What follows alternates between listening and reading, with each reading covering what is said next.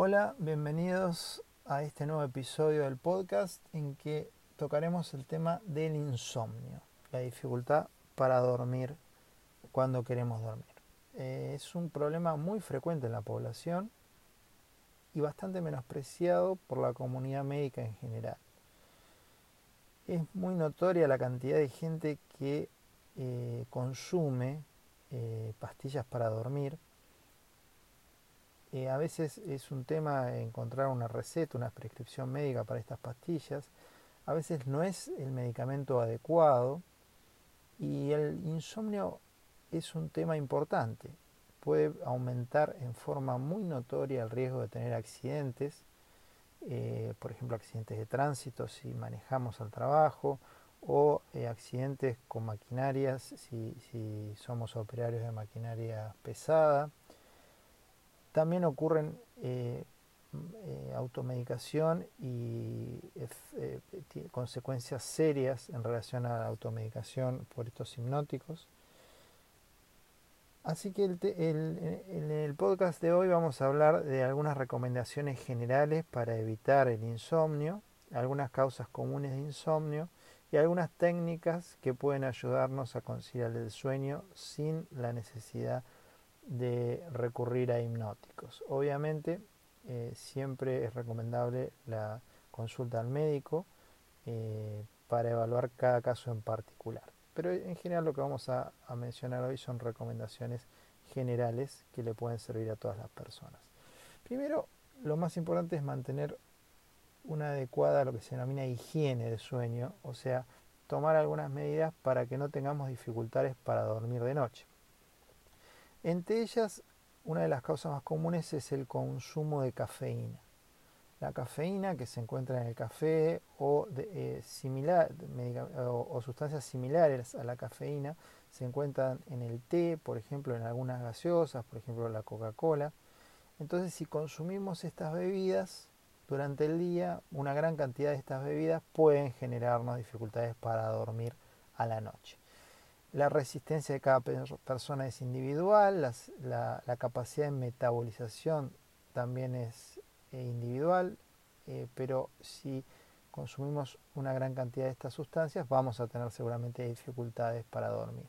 Incluso si lo tomamos después del mediodía, o sea, se dice que después de las 2 de la tarde tomar café o, cola eh, puede generar insomnio. Entonces, fíjense lo importante, el mate es otra bebida común que contiene sustancias eh, que producen excitación e insomnio.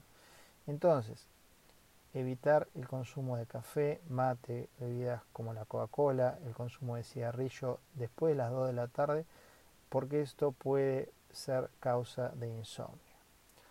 Otra cosa que puede producir insomnio es la actividad física intensa antes de dormir si no estamos habituados a hacerlo. Si, vamos, si hacemos, tenemos una actividad física intensa, un partido de fútbol, un ejercicio intenso, pocos, poco tiempo antes de ir a dormir, puede generarnos insomnio. Es una de las causas más importantes si no es un horario en el que habitualmente lo hacemos.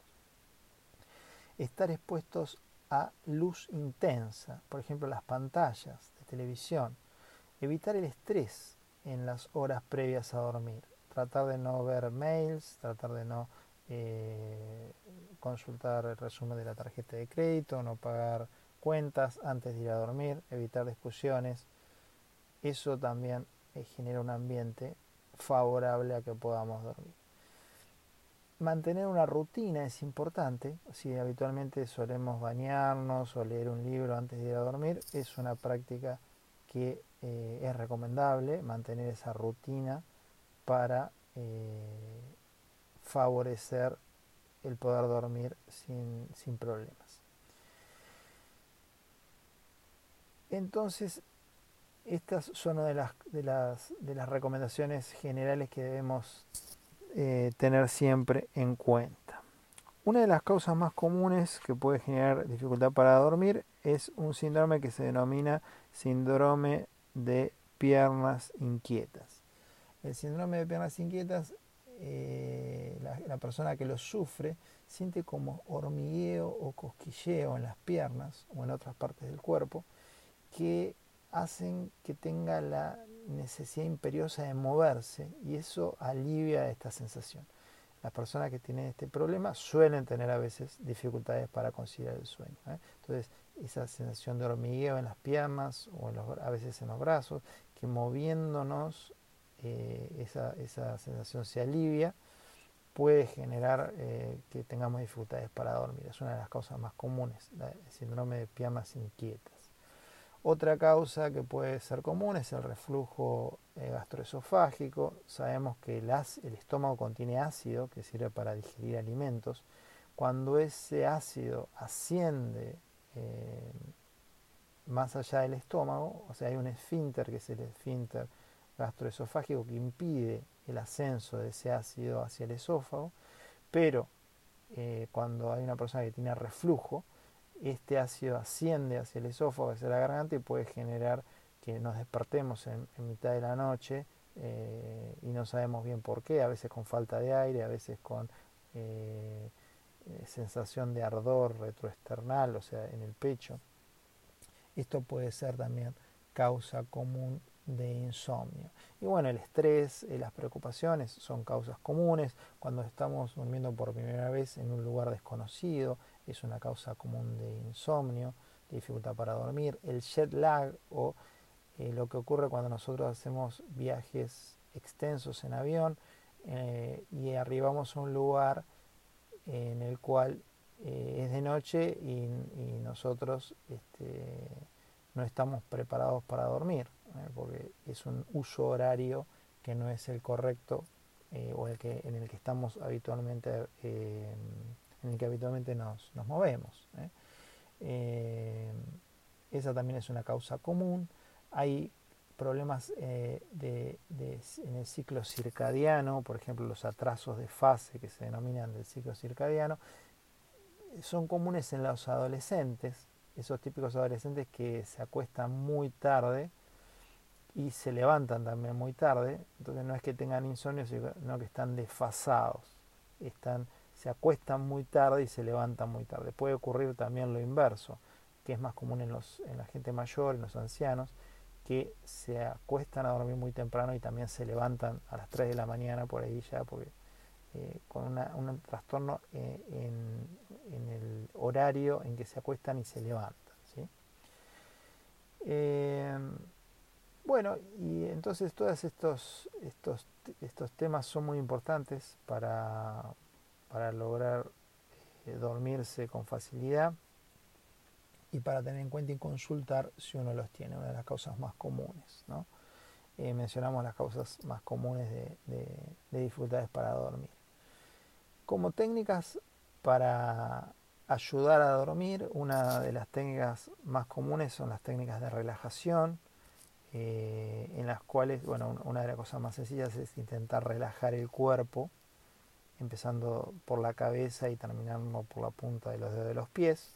Lentamente tratar de relajarnos, relajar la cabeza, el cuello, el tórax, el abdomen, las piernas, los pies. Mantenernos quietos, o sea, que todas las partes de nuestro cuerpo estén absolutamente inmóviles. Concentrarnos en eso, en la inmovilidad de todas las partes del cuerpo la cabeza, el cuello, el tronco, el abdomen, las piernas y los pies.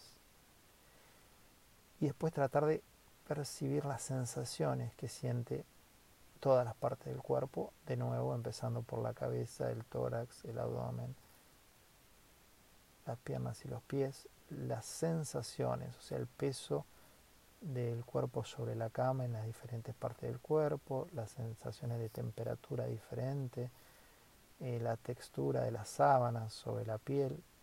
Entonces, estos tres puntos, ir repitiéndolos, ¿eh? concentrarnos entonces en la relajación, la inmovilidad, la quietud e inmovilidad de las partes del cuerpo y las sensaciones que tenemos en las diversas partes del cuerpo. Ir alternando estas tres, estas tres este, percepciones la inmovilidad, la relajación y la percepción de lo que siente en cada parte del cuerpo. Eso ayuda muchas veces, esas técnicas de relajación, en poder conciliar el sueño. Otra técnica común es la vieja técnica de contar las ovejas. ¿eh? Eh, contar a veces ayuda, son técnicas cognitivas que se recomiendan, ¿eh? favorecen el dormir. Hay otras técnicas, por ejemplo, que es totalmente opuesta, que es tratar de concentrarse en no dormirse. A veces concentrarse en no dormirse, en tratar de no dormirse, mantenerse despierto, genera justamente el fenómeno opuesto, que uno se duerme. Entonces es otra técnica cognitiva para, para probar si tenemos dificultades para dormir, tratar de mantenernos despiertos. Si tenemos dificultades, por ejemplo, para eh, dormir y logramos dormirnos recién, por ejemplo, a las 3 de la mañana, todas las noches, o sea, no podemos considerar el sueño hasta las 3 de la mañana, lo que podemos hacer es probar acostarnos a dormir directamente a las 3 de la mañana. Después, al otro día, ir eh, disminuyendo, o sea, media hora ir sumando a las horas de sueño. O sea, si, no, si, no, nos podemos dormir hasta las 3 de la mañana, bueno, la primera noche ir a las 3 de la mañana a dormir, recién a las 3 de la mañana. La segunda noche a las 2 y media, la tercera noche a las 2, la cuarta noche a la una y media, la quinta a la una y ahí así ir sumando media hora durante una semana ¿eh? y seguramente eh, a la semana ya vamos a poder estar durmiendo alrededor de 7 horas y media, 8 horas, que es lo, en general adecuado.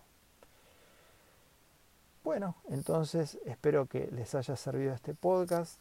Eh, aclarar este tema es importante porque, como les decía, es muchas veces menospreciado y es un tema no para menospreciar, porque realmente el insomnio genera privación de sueño y la privación de sueño eh, hace que aumente nuestro riesgo de tener un montón de trastornos eh, como accidentes, somnolencia excesiva, el riesgo de dormirnos mientras manejamos, la disminución de nuestras capacidades cognitivas, el desempeño por debajo de nuestras posibilidades en el trabajo, etc.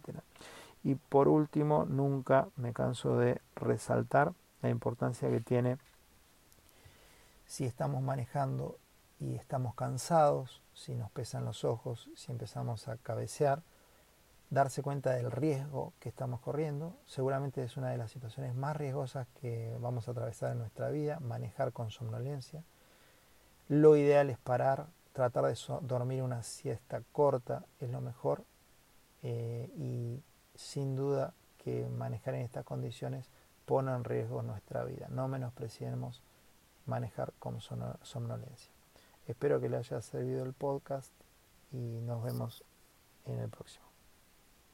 Cualquier duda pueden consultar la página web Otorrino Hoy, donde tiene una casilla de consultas eh, y pueden hacer la consulta que ustedes quieran eh, y, los puedo orientar. Muchas gracias.